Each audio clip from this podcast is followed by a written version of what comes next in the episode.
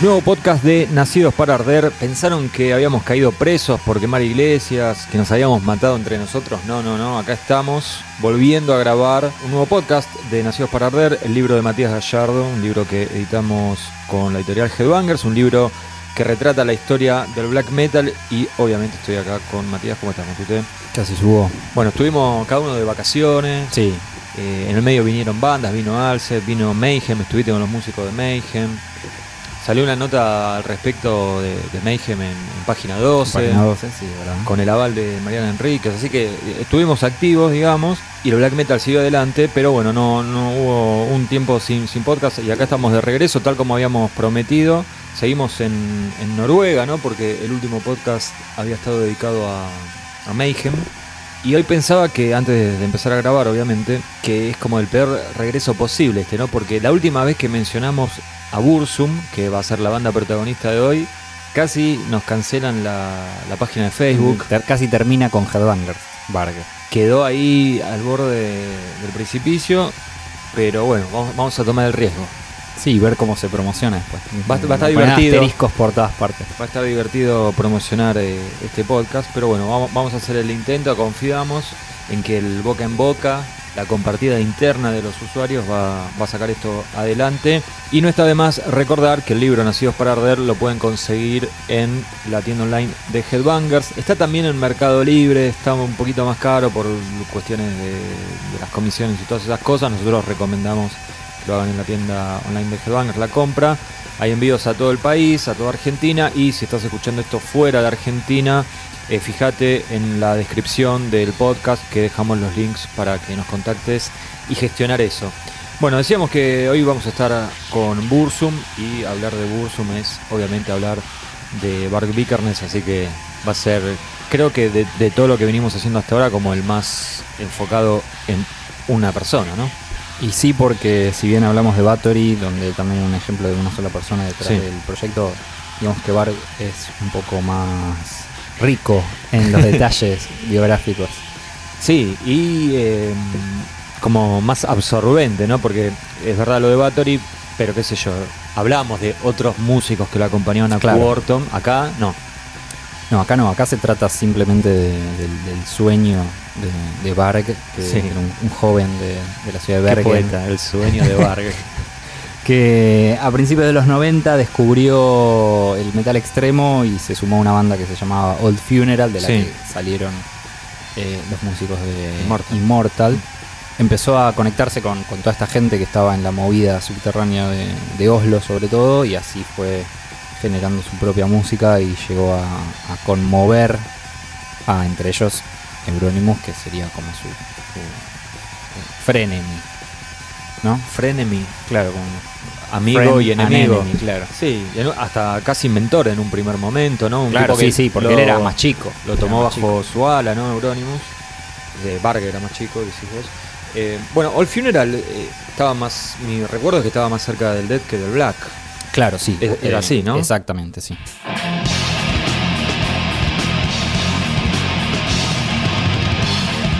Alguna vez comenté un, un- que era como un compilado, me parece, de All Puede Funeral, ser, ¿no? sí. Sí, sí, sí, sí.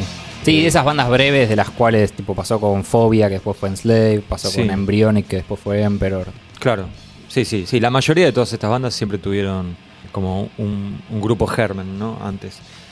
Influencias de Vargas. Las influencias de Varg eran Bathory, Obvio, como todos. Claro, como Celtic Frost también. Pero él tenía como una particularidad que esto después se va traduciendo en el sonido de Bursum, que es que más allá de las bandas de metal tradicionales, incluso de trash alemán, ponele, que era algo muy popular, si te das cuenta, en Escandinavia. eh, a también le Creator le gustaba, ¿no? le gustaba Creator, sí. Pero también le gustaba mucho Paradise Lost. Y también le gustaba mucho grupos que no tenían nada que ver con el metal, como Dead Can Dance, que es una banda así de música más Sí. inclasificable. Y también música electrónica y medio house, techno, cosas que compartían.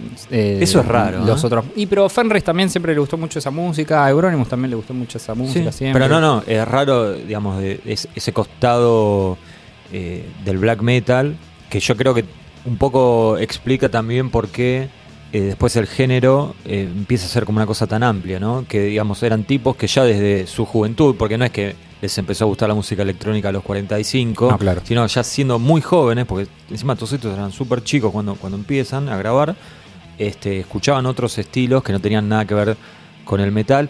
Y, y digo esto porque, o sea, era gente que les molestaba más el death metal que la música techno. Claro. Sí. ¿no? Como que bueno, no tenía ningún tipo de relación con el metal, lo, lo podían tolerar. Y de hecho, en, en Dead Crash hay una colaboración en cierta manera con Tangerine Dream. Claro, de Conrad Schnitzler, que era uno de los integrantes de ese grupo. Y es rarísimo si te lo pones a pensar, ¿no?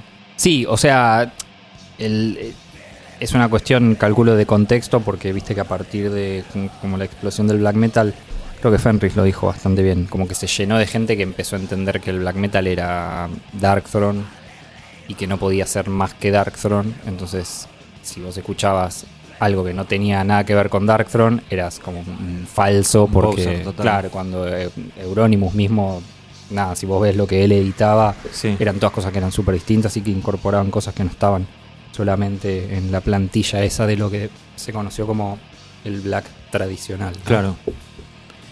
Yo tengo una declaración acá en nuestra hoja de ruta que dice, mi motivación fue el deseo de experimentar con la magia y tratar de crear una realidad alternativa mediante justamente el uso de la magia. Eso lo dijo Varg Vikernes.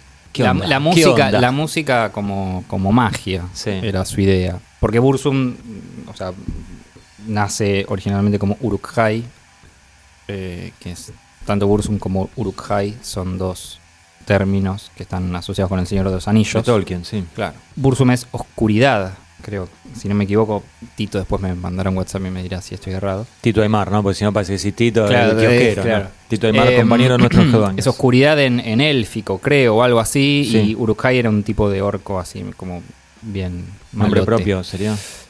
Como una especie de raza. Ajá. Eh, y Salga- salgamos de ahí, no nos metamos en esa porque te caen los fanáticos de no. Tolkien, Bueno, la, sí, la sí, sí. sociedad argentina Bueno, de Tolkien. digo, claro, y se eh, pudre. Venía de esta cosa fantasiosa y él Sí. se imaginaba, porque también una cosa que fue muy importante en su formación, más allá de esta, de esta música que mencionábamos, era el hecho de que él era muy fan de los juegos de rol. Sí, eh, los juegos de rol de, de- de disfrazarse y tirar dados, y calabozos y dragones, exacto, sí. sí. Em, entonces, como que ya vivía en ese mundo así medio de fantasía y él a través de la música quería darle una especie de soundtrack a eso, que es una idea, digo, qué sé yo, la música te transporta también a como a otros estados. Entonces, tiene, No tiene toda- su sentido. no toda la música. No, no, por eso, pero, Pero bueno, la música que él quería hacer con esa cosa Iba por ese lado, está bien. Claro. Un año después, podríamos decir que hay un gran punto de quiebre, ¿no? En el año 92, cuando el sello de Euronymous le edita el disco debut, autotitulado. Sí, es uno de los primeros lanzamientos de Death Like Silence. El primero había sido eh, The Awakening, Sí. el disco de The Merciless, una banda sueca de trash medio black.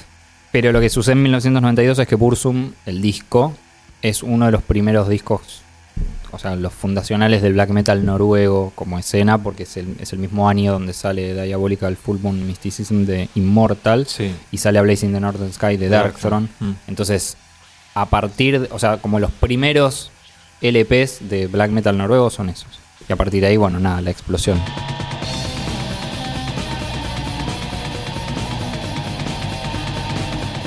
Es tremendo que, o sea, Euronymous, el líder de Mayhem, lo, lo cobija bajo su ala, por decirlo de alguna manera, su ala negra, y Bursum saca su LP antes que Mayhem. Claro. Porque Mayhem venía con el tema del cantante suicidado. O Sí, sea, sí. de Mysteries estaba ahí a punto de terminarse de grabar, le faltaban las voces, pero Mayhem siempre fue una banda que hizo todo con sus propios tiempos. Estaba con el tema del suicidio, sí, Claro, sí, estaba, estaba con algunos problemas. Este, pero bueno, igual tenía su. El, el Dead Crash de qué año es? Del 87. Ok, ya, o sea, podríamos decir casi veteranos de la escena, ya para, Y para sí, el era la 92. banda guía en la Sí, que sí, sí, todos estaban Lo, lo hablamos en su momento, ¿no? Y, y por eso en el libro Mayhem es la columna vertebral, se podría decir. Así ¿no? es. Del libro. Bueno, eh, y este primer disco de Bursum se graba con Pitten, el, el gran productor del género, Sí. ahí en el- ese estudio hermoso Greg Hallen. Y también el año 92 es el año en que Varg empieza a quemar iglesias. Sí. Cuando se editó el disco debut de Bursum, Sí, empezó, o sea, fue donde sucedió la quema de Fantoft, que era la iglesia vikinga que tenía como 800 años, en la ciudad de Bergen. Entonces medio que no había mucha mucho espacio para ver quién para sospechar quién había sido, porque él además como que se lo decía a, a sus A amigos de la escena. sí, claro. sí, sí. Entonces a partir de ahí empezó como bueno, claramente ella estaba muy metido en la escena con, con Helvet, ¿no? Con la disquería de, de Eurónimos donde se juntaba la, la crew de, Sí, de- sí, el Inner Circle. claro, de- del black metal noruego Mm. y ahí él ya tenía como su posición de, de, ah, este es un tipo particular. Sí, el- eh, o sea, en, en el libro está. Es algo. En el capítulo 5, creo que es. Que es medio recurrente. O sea, hay, hay como varios eh, personajes de la escena que dicen que a Euronymous le gustaba mucho cuando conocía a alguien y llevaba las cosas como a un nuevo extremo, ¿no? Y. eh, como dirían los redondos, Varg quemó una iglesia y lo enamoró, ¿no? Exactamente. En cierta sí. manera, porque fue como, bueno, este va en serio. Claro, porque hasta ese Lo cual- momento sí. se venía hablando. Se hablaba. Era como esta cosa medio adolescente, yo soy más malo que vos, qué sé yo, Sí, hasta sí, que sí. viene uno y. Y lo sí, ¿No? sí, Claro. y es realmente malo. Sí, sí. Y esto, bueno, eh, posiblemente en el siguiente podcast también lo, lo mencionemos con, con otro músico. Empezó a, a- yo creo, ¿no? Así mirándolo de afuera y a la distancia y basándome en testimonios, no porque estuve ahí obviamente, pero me parece que empezó como a cebar a todos de, ah, bueno, ¿hasta dónde llegas vos? ¿Y qué podés hacer vos como para sorprender a todos y validar tu carnet de soy miembro del Inner Circle, por decirlo de alguna manera? Claro, porque de alguna manera se había convertido en. Si la vara ahora está acá y vos no estás a la altura, bueno, ¿qué haces acá? Claro. ¿No? Sí. Y, De hecho, era un poco. la- me acuerdo leerlo a, a Varg o escucharlo, decir como que Euronymous era mucho de bla, bla, bla, pero no, no activaba en ese sentido. exactamente. Y vos antes dijiste esto de la iglesia tenía 800 años. Y yo, yo me acuerdo que una de las críticas que se le hacía en aquel momento, cuando, cuando empezó a llegar para, para este lado del mundo, todo, todo- todas estas locuras del- de los músicos del black metal, extramusicales, que como que la crítica que se le hacía era quemaste algo que más allá de tus creencias era como un patrimonio nacional, ¿no? Por la antigüedad que tenía eso, o sea, no, no era algo que, bueno, se tiró esta, construyamos otra y es lo mismo. Sí. Esa era como la crítica en aquel momento. Sí, había una. Yo me acuerdo de leer una nota de Varg en la que decía. No importa qué tan bella es la espada que te decapita, ¿no? Porque, Claro. porque era medio como. Esto siempre tuvo una mezcla de cosas medio de efervescencia adolescente, de ver qué tan malo soy.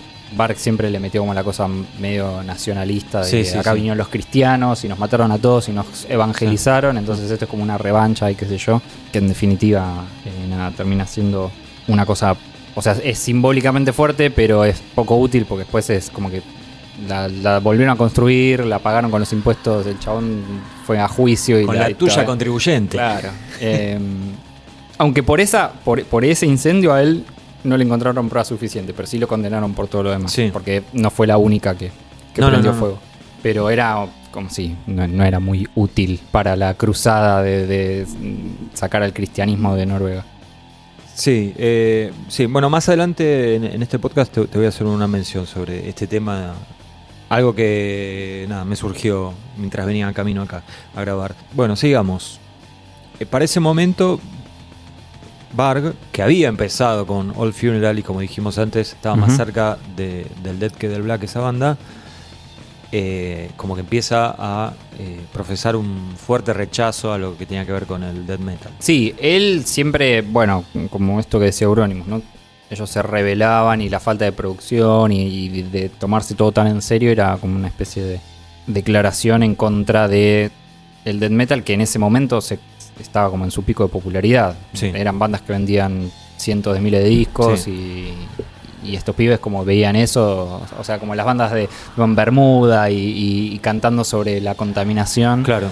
y los veían como unos vendidos, como que no- no tenía nada que ver con lo que el, el Sí. death metal tenía que ser, entonces ellos eligieron llevarlo por su lado y era Sí. como para despegarse también de, de esa moda.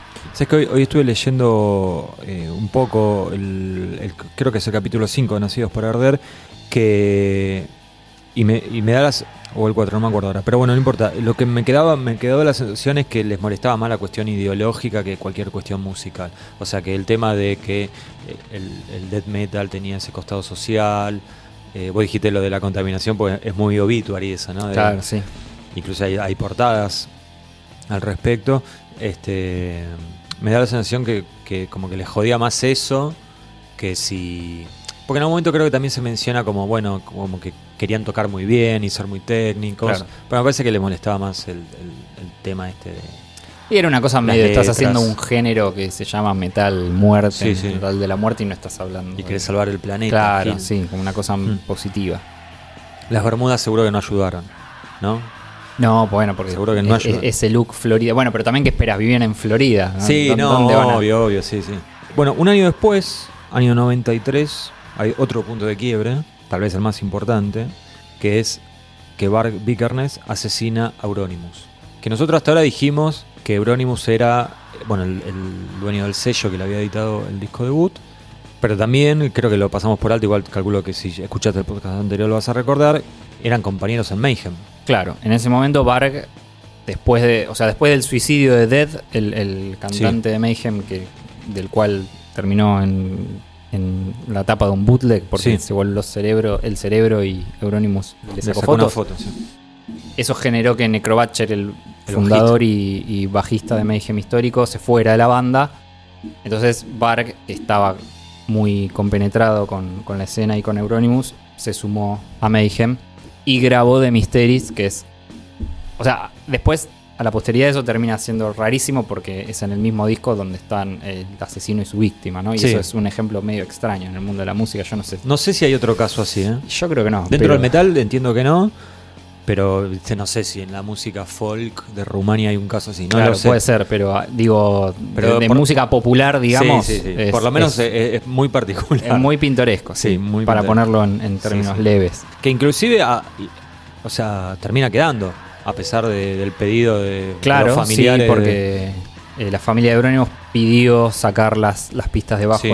que se regrabaran, Sí. y Hellhammer le dijo, ok, yo lo hago, y lo único que hizo fue bajarle Bajó un el volumen poquito en la volumen. mezcla y, y ya. Creo que estuvo bien, porque quedó, ¿no? Digo, quedó como la, la- le, le dio un, un, Bueno. una- un aura un poco más Sí, eh, interesante al disco. Digo, Sí. yo sin ser pariente de Eurónimos. Claro, ¿no? yo que lo miro de afuera digo, sí, está todo bien, no me cambia nada. Entiendo que si sos familiar y creo que no, voy lo bueno, quiero matar a Hellhammer. ¿no? Porque Eh, además, me lo- en la cara me dijiste que lo ibas a hacer, no lo Bueno, hiciste. qué sé ¿no? yo. Pero bueno, ya Bueno, pero pasó mucho en, tiempo, en- ¿no? en- en 19 sí, y las regalías eh, no, no creo que las haya devuelto la familia de, de tampoco. no deberían tampoco. Em, ¿Vos qué crees que le paguen regalías a Varg? no, Ah, no, no, no, digo que... Ya el colmo. Bueno, eso es en el 93. En el 93 sí, bueno, está la, la pelea famosa, se lo asesina. Nunca quedó muy bien en claro por qué, cuál fue, si hubo un motivo puntual o si hubo varios, pero bueno, en algún momento se, se- se pelearon y esa pelea fue a fondo y nada, está como... Vos es- decís es bastante... que, que, o sea, el origen de la ruptura en la relación Eu- Euronymous eh. Barbikernes, eso es. Ah, no, sí, está bien. Hoy va- vamos a mencionar algo un poco sobre esto, obviamente, porque no, está- no es, cosa de todos los días que dos músicos que tocan juntos uno termina matando al otro, ¿no? Eh, en, el, en Nacidos para Arder hay un capítulo, que es el capítulo número 6, todo dedicado al asesinato de, de Euronymous, a Sí. manos de Varg, ¿no? Obviamente. Bueno, y lo condenan. Sí, en lo el- condenan- un año después Sí, lo condenan y le dan la condena más alta que tiene el sistema penitenciario en- de Noruega. sí, Al menos tenían hasta ese momento, en no sé momento, ahora, pero eran 21 años. sí. Entonces, y con eso empieza a caer toda la estructura, o sea, no era una estructura, pero empieza a, resolverse todo el tema de quienes estaban quemando las cosas. Después el, el baterista de Emperor también fue enjuicia- enjuiciado y condenado porque había asesinado también a otra persona. Entonces, a partir de ahí se termina como ese pánico satánico eh, relacionado a las bandas de black metal noruego, de, de Noruega y Varg queda como esta especie de Charles Manson Sí, noventoso. el líder del clan. Sí. El más malo de todos. Que en Sí. realidad, sí, porque Manson no mató a nadie, pero él sí a alguien. Pero queda como el, el loquito este de, de- de un país idílico donde nunca pasaba nada y Claro. estaba todo bien, y de repente tenés este pibe que es, es un asesino y le dan la pena máxima. Que no pasó, creo, si no me equivoco, hasta, hasta que apareció eh, Anders Breivik, que fue ese terrorista que mató un montón de gente en una isla, un montón de nenes. Ah, no Un- sabía. Un neonazi, sí, sí, sí, hace, hace relativamente poco, fue una década atrás, creo. Sí. Que también terminó como. Ese sí fue como. Ahora sí se convirtió en el, en el cuco de Noruega. Y Varg no, porque ya a esta, a esta altura creo que ya estaba. Ya estaba liberado. Pero sí, fue No. preso un montón de tiempo hasta Sí. 2009. Claro, no cumplió la máxima, pero casi. No cumplió la máxima, pero le negaron la libertad condicional varias veces. En una se quiso escapar, Sí. porque es un, tienen un sistema donde en teoría funciona la reinserción social. Sí. Y, y las cárceles no tienen tanta seguridad. En teoría, como la, che, bueno, te largo, pero volvés el sábado, ¿no? Claro. Y, Y ahí fue cuando lo agarraron que en, eh, en un auto que tenía un montón de armas. sí, eh, eso fue a principios de los 2000, me parece. Sí, a mí me da la sensación de que no fue hace tanto, pero en mi memoria a veces no, cuando, yo- cuando yo- llego no fue hace tanto pasaron 18 Yo años. creo que ¿viste? está en una de las primeras headbangers, por Yo- eso me sí, acuerdo. Sí, sí, Eh, yo creo que sí, y, y me acuerdo de verlo en, en aquel momento, ¿no? Ya Claro. con internet todo era como mucho más fácil el acceso a este tipo de información, y bueno, sí, lo habían eh, eh, en una de esas salidas de fines de semana, eh, tenía, No un, tenía un montón de armamento, y yo dije, bueno, ahora le van a dar mucho más tiempo de condena, por, y, pero no. No.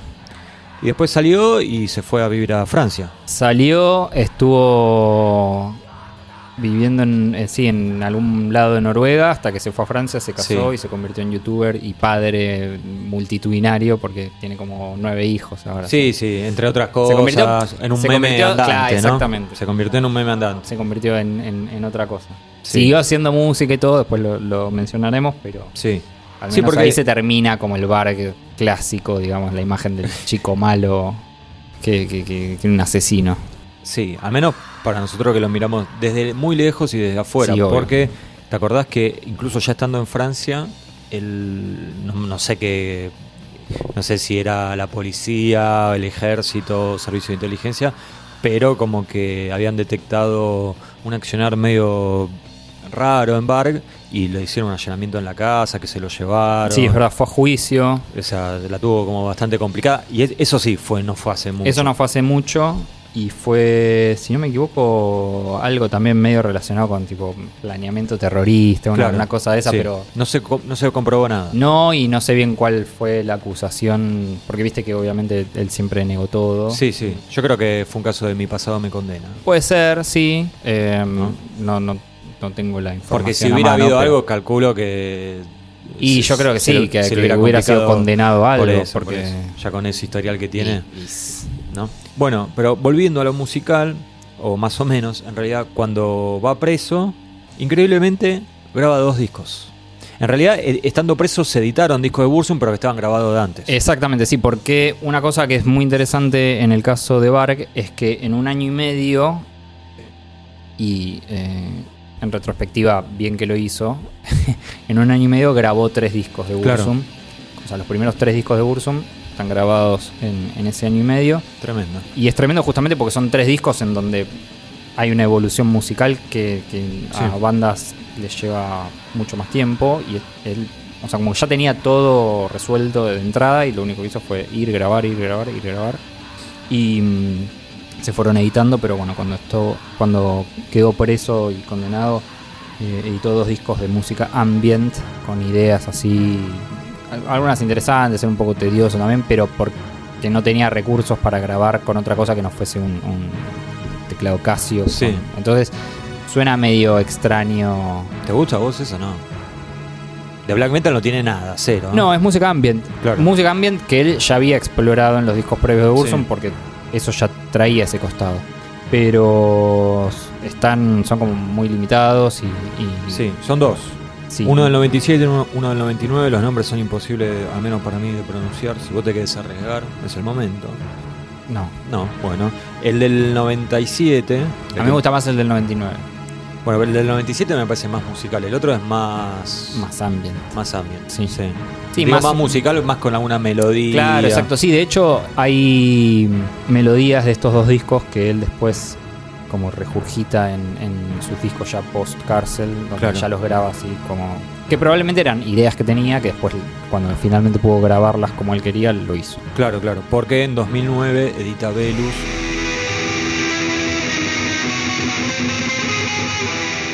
Su disco Regreso. Ahí, claro. el regreso desde el infierno, ¿no? Porque El regreso, sí, y un disco que está bastante bueno Sí. y fue el que lo puso de vuelta en el, en el centro de atención porque empezó a salir ahí en todas las revistas. Bueno, nosotros hicimos una nota, de hecho. dos notas, sí, sí. Dos notas, es verdad. Y mm, De hecho, eh, creo que una de esas notas nunca había salido y hay algo de eso que está en el libro. Si la no usé para el libro, sí, exactamente. Nunca salió y la usé para el libro. Y ahí empezó de vuelta a sacar discos y qué sé yo, pero se fue progresivamente alejando del black metal y, y- y- y dio por terminado Bursum hace unos años porque ya no le interesa saber más nada con la escena, etcétera. Sí. Una cosa es que siempre tuvo ahí medio que nunca le interesó pertenecer, pero ahora finalmente parece que Del todo. nunca más. Sí, un, corte de raíz. En 2020 sacó el último disco. Sí, em, El EP ahora- al menos. Sí, eh, había uno que salió, que yo no recuerdo ahora si es ese de 2020 o es uno posterior, pero había un disco que era como un- también una cosa medio ambient de, de outtakes y cosas que... El de 2020 es, es esa onda. Bueno, ese me Un parece embole, que es como ¿eh? una recopilación de cosas que le quedaron Sí. y no sé si fue algo que él planeaba editar. Pero sí, es relativamente reciente, como el, el fin de Bursum. Pero bueno, eh, ¿cuál sería el gran aporte? Es que es la pregunta que hacemos siempre en estos podcasts de Nacidos para Arder. Matías, ¿cuál es el gran aporte de Vargas, el, gran aporte de, de Bursum? El gran aporte es que ayudó a definir un sonido, que, o un sonido propio, pero que se distinguió un montón de, las bandas, digamos, de, de black metal noruego, que ya de por sí eran bastante personales todas. eh, logró definir un sonido así como más melancólico, incluso no tan rápido, porque la música de Bursum rara vez agarra velocidad. Desde la batería. Desde la, claro, sí. es como de- que el riff va a 200.000 por hora, pero la batería va a un medio tiempo. Sí, y tenía esta cosa de repetición, esta cosa medio hipnótica que eh, se terminó expandiendo, digo, no sé, qué sé yo.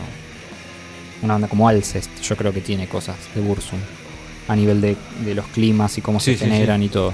Entonces, junto con Darkthrone, como que ab- abrieron, o sea, como estamparon un sonido tan personal y, y tan eh, influyente que al día de hoy siguen saliendo bandas que vos las escuchás y decís, esto es. Bueno, no sé, Mork, que es una banda Que hace poco estuvo hace tocando, poco sí. estuvo tocando acá y que es, es una banda de black metal noruego, es una especie de tributo a Bursum bastante evidente en muchas de sus canciones.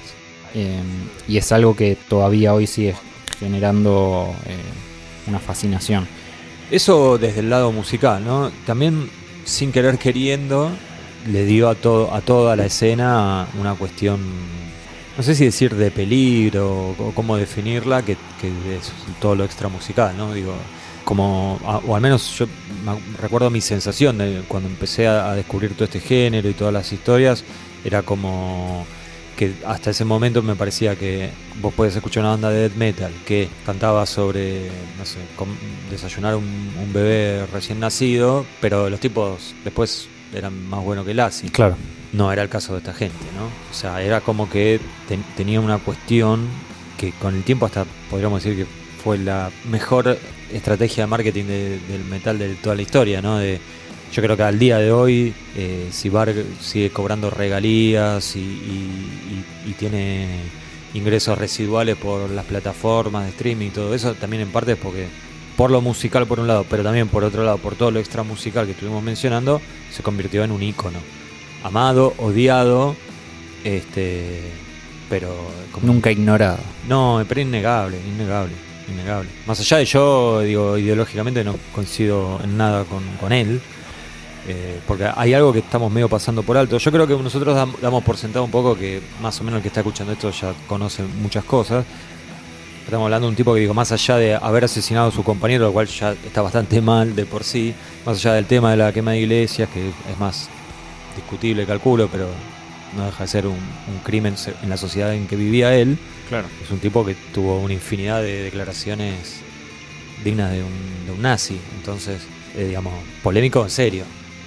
Sí. Y, si alguien, perdón, si alguien me dice yo lo detesto, le digo, sí, tenés todos los motivos del mundo para detestar. Ni creo que a él le moleste eso. No, yo creo que no. Es más, hasta creo que en un punto le debe gustar. Y es alguien al que él siempre le gustó la atención, digamos. Digo, yo creo que es una persona que disfruta de que le presten atención. Pero sí es verdad que con todas las cosas extra musicales ayudó a que el género. Sobre todo, me, me parece sobre todo porque es algo que pasaba en los 90 donde internet no estaba tan expandido. No, Entonces era mucho más fácil que ciertas cosas se convirtiesen como en mitos. Porque si hoy sucediera, me parece que diríamos, ah, es un tarado que está Y medio alienado y sale a hacer locuras Sí. y no, como que no es tan importante porque además ahora es todo más pasajero, nadie presta atención a nada. tendría más rápido su documental de True Crime Claro. ¿no? en alguna plataforma de streaming. Pero sí, seguramente que no llamaría tanto la atención. Eh, lo cual habla bastante mal de los tiempos que vivimos, ¿no? Volvamos a la música. Sí. El mejor disco. El mejor disco, a mi parecer, Sí. es Licet Tar que Es el cuarto disco que se editó en abril del 94, pero también fue grabado en esta Esa seguidilla. esa seguidilla de, de, de un año y medio. Sí. Yo había, había dicho los tres primeros, no eran los cuatro primeros. Ok. Em, Me sorprende que sea ese. que sea ese y no Philosophem. Philosophem, sí. Bueno, Philosophem es, Porque es como el, el, el es más como icónico, el disco ¿no? icónico, sí, Sí. que es un disco que Bark incluso no lo considera tan bien porque para él es un disco de sobras, Ah, mira. porque eran esto, no, no lo pensó en plan disco de larga duración, sino era, me quedaron estos temas, salen editados. Ok. El tema es que la calidad de esos temas era tan bueno que terminó Sí, sí. convirtiéndose en, en un icono, sobre todo también por el sonido y esa cosa ultra low-fi que tiene, que también marcó bastante tendencia y que él lo hizo para separarse también de, de- de una escena que consideraba ya medio de moda. Entonces fue como una especie de, querer hacer un anti-black metal y le salió al revés porque terminó siendo incluso más influyente. Claro. A mí me parece que Bislicet es el mejor porque creo que condensa toda esa atmósfera que uno conoce de Bursum en, en- en tanto metal, en tanto música ambient, en, Claro. en tanto esos climas melancólicos y esa- esos gritos como súper agudos y profundos. Em, que tienen como esta cosa medio nostálgica también, con, con la tapa es un dibujo de, eh, de Kittelsen, que también es un artista así medio del siglo XIX, de Noruega. O sea, tiene to- toda esa cosa de black metal noruego, Sí. Bursum, que, que encaja súper bien y creo que es como el mejor momento de eso. Porque antes Bursum era... O sea, el primer disco tiene una cosa más artesanal, que es notoria, porque el sonido es como más... tiene más espacio y es más trayero por momentos, pero en este disco es donde te das cuenta que el chabón estaba haciendo una cosa que era de él y de nadie más. A veces este disco es considerado un EP, ¿viste? Porque son cuatro temas. Sí, Lo que pasa que cuatro temas, pero dura. Pero duran un montón, sí. con casi sí, hay, hay, cuarenta y pico hay minutos. un, sí, hay ¿no? un tema ambient que también dura como 14 minutos. Em, Sí, no me acuerdo la duración exacta, pero me acuerdo que empieza y termina con dos temas eternos. Exactamente, Sí. sí. O sea, por duración, este, pero bueno. Bueno, no filósofo entonces. No, Eh, digo, o sea, probablemente Philosophem es el como el disco icónico si uno simbólico. habla. Claro, sí. Es como que te diga British Steel Claro. o Number of the Beast. Sí, sí, sí. Son los mejores discos de Judas Priest y de Iron Maiden. A consideración de cada uno. Sí. casi, casi me meto en la discusión, pero vamos a seguir. Eh, bueno, veníamos de lo mejor, vamos, vamos a lo peor. Y lo peor de Bursum, que tiene que ver? Con, con los últimos años, ¿no? Podríamos decir. Y sí, porque se convirtió en una especie de cosa medio folk ritual que nada, no hubiera problema con eso, pero a, a mí siempre me sonaron. O sea, son claramente discos menos inspirados que los discos Sí. metaleros, ¿no? Y ya estaba con esa cosa más de. de. de, de esto como de revisión tipo pagana, donde las canciones van como en esa onda más de, de- de estudio medio antropológico y no. Se alejan incluso de esta cosa medio fantasiosa también Sí. que, que tenía Bursum en, en ese momento. Fue medio raro 90. porque cuando Nivel sale de, de- de estar preso, edita tipo un, un año atrás del otro varios discos, que de hecho habían sido muy bien recibidos, ¿no? Eh, Fallen, Fallen. habían sido muy bien recibidos, 2010, 2011. Yo antes dije 2009, pero no, de 2010, eh, Velus. Hasta 2014, que Sí. edita todo un disco por año. Después ahí, como silencio, salen algunos singles. Y después estaba este último que te decía, el de 2020, Tulean Mysteries. Sí, bueno, ese es el que te decía que es como una recopilación de cosas medio ambient. Sí, lo escuché porque la verdad es que no lo tenía en el radar y me pareció un embole, sí. pero no soy una persona capacitada para hablar de ese tipo de música, así que eh, mejor no opino, pero bueno, eh, sí, no, no parecía muy inspirado, digamos. No, y también digo, coincidió. eh, Esto es extraño, sobre todo para quienes seguían la carrera de Bark previo a su liberación, Sí. porque estos últimos discos que están más. están menos inspirados, también coinciden como esta cosa de cuando se volvió un youtuber que, que hacía sus videos ahí con su camioneta hablando de cosas. Sí, no. Y, en- y que entró a Twitter también y se metió en esa y, y le fueron sacando un montón de, de mística a, a- a su figura, me parece. Total. Le sacaron toda la mística. Y porque se terminó convirtiendo esto en, en un Y medio, influencer. medio era un- sí, pero medio un hazme reír, ¿no? Porque, porque podía ser un influencer o tener su canal de YouTube como cualquier persona, hablando, contando cosas interesantes. O sea, evidentemente es una persona muy inteligente, evidentemente es una persona que leyó un montón y todo. Muy más carismático también. Muy carismático, más allá de, digamos, de si estás de acuerdo o no con lo que opina, con lo que dice, eh, claramente es alguien que tiene un montón de cosas para decir. Repito, aunque puedes estar no de acuerdo. Dicho eso, es muy diferente las cosas que hacía, ¿no? Cuando después terminaron saliendo esos gifs animados de tirando patadas karatecas, o cuando se tiró al, al río Con una armadura. con una armadura para ver si flotaba o no. Claro, porque- todas cosas de juegos de rol. Claro, porque quería probar algo que había salido, qué sé yo. Y uno Es gracioso. no quiere ver esas cosas, ¿no? De, de gente que tiene cierta mística. Sí. Este, sí, sí, era gracioso, obviamente. Y después encima le ter- lo terminaron censurando, le terminaron dando de baja al canal, se fue, todo, no sé, a sí. otra plataforma, después quiso volver. Bueno, hoy en día está, calculo que estará siendo padre, ¿no? Porque como decías vos, tiene para entretenerse. Por encima vive en una casa, ¿te acordás? Que era esas casas como autosuficientes, Sí, ¿no? es Que- una especie de, de prepper. ¿Viste estos en Estados Unidos que están como fanatizados con el fin del mundo y, Ah, sí. y saben cazar, saben desollar un animal? Eh, están eh, fuera. Sí, no usan electricidad, tienen paneles, paneles Sí, solares. en inglés se dice off the grid, que es como esta gente que autosuficiente, donde Sí, sí. cuando realmente se pudra todo, Tiene su huerta. probablemente sobrevivan. y nosotros. Lo cual es medio extraño porque va a ser un mundo, el mundo del futuro va a estar, lleno de, de desquiciados. Pero, Posiblemente. Pero este ya lo está también, ¿no? Eh, pero es medio de esos, donde Sí, me sí. baño una vez por semana, esa cosa Claro, así. Estamos hablando de Varg. Y obviamente, si tenemos que hablar de la figura de Bursum, es la única persona que podemos mencionar, ¿no? Así que, bueno, eh, además está decir que la figura de Bursum es Varg Vikernes. Un tipo que, vos decías esto del carisma y todo eso, también ayudaba al carisma a las cosas que hacían, ¿no? Porque en el año 93 fue tapa de un periódico De Kerrang. No, no, pero y del periódico este noruego, eh, Ah, Bergens sí. Tidende, Sí, sí, sí, sí. que salió en la tapa, ¿no? Con, con la frase difundir el miedo y la maldad.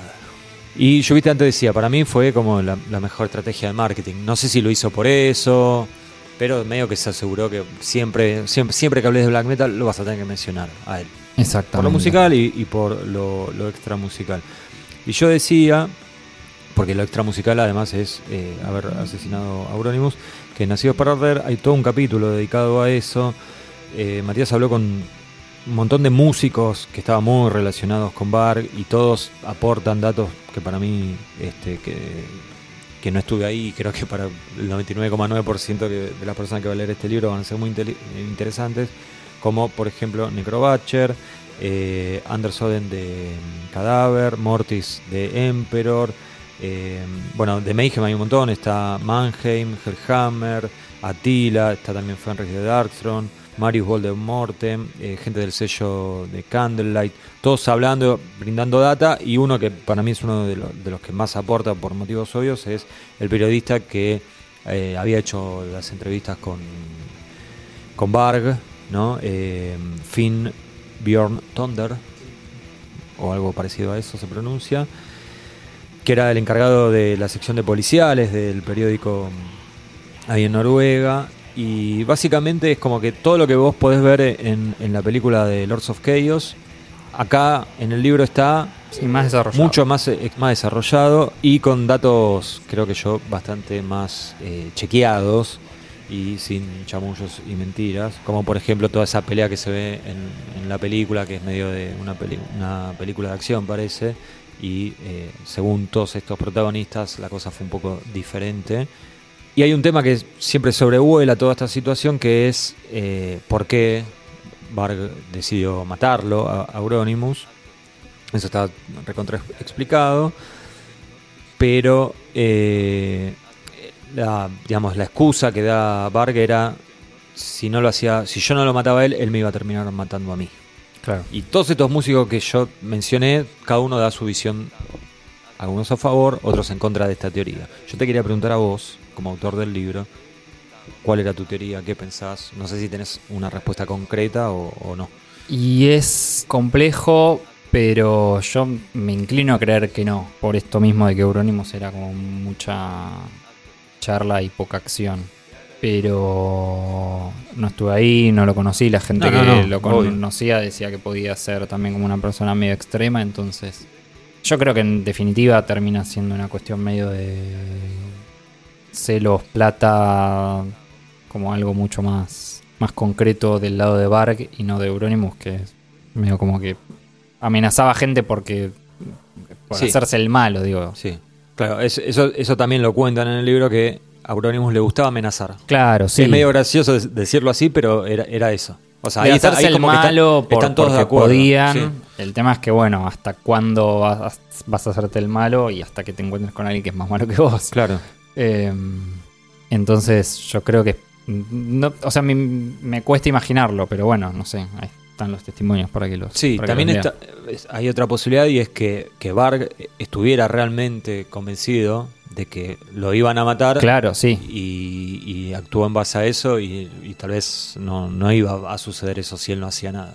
Sí, eh, pero ya es entrar como en el terreno de las especulaciones. No, porque por también supuesto, en, por en supuesto. un principio dijo que actuó en defensa propia y en realidad sí, Claro. lo, que pasó no, no hay mucha Estaba lejos de la defensa, defensa propia, propia, claro. sí.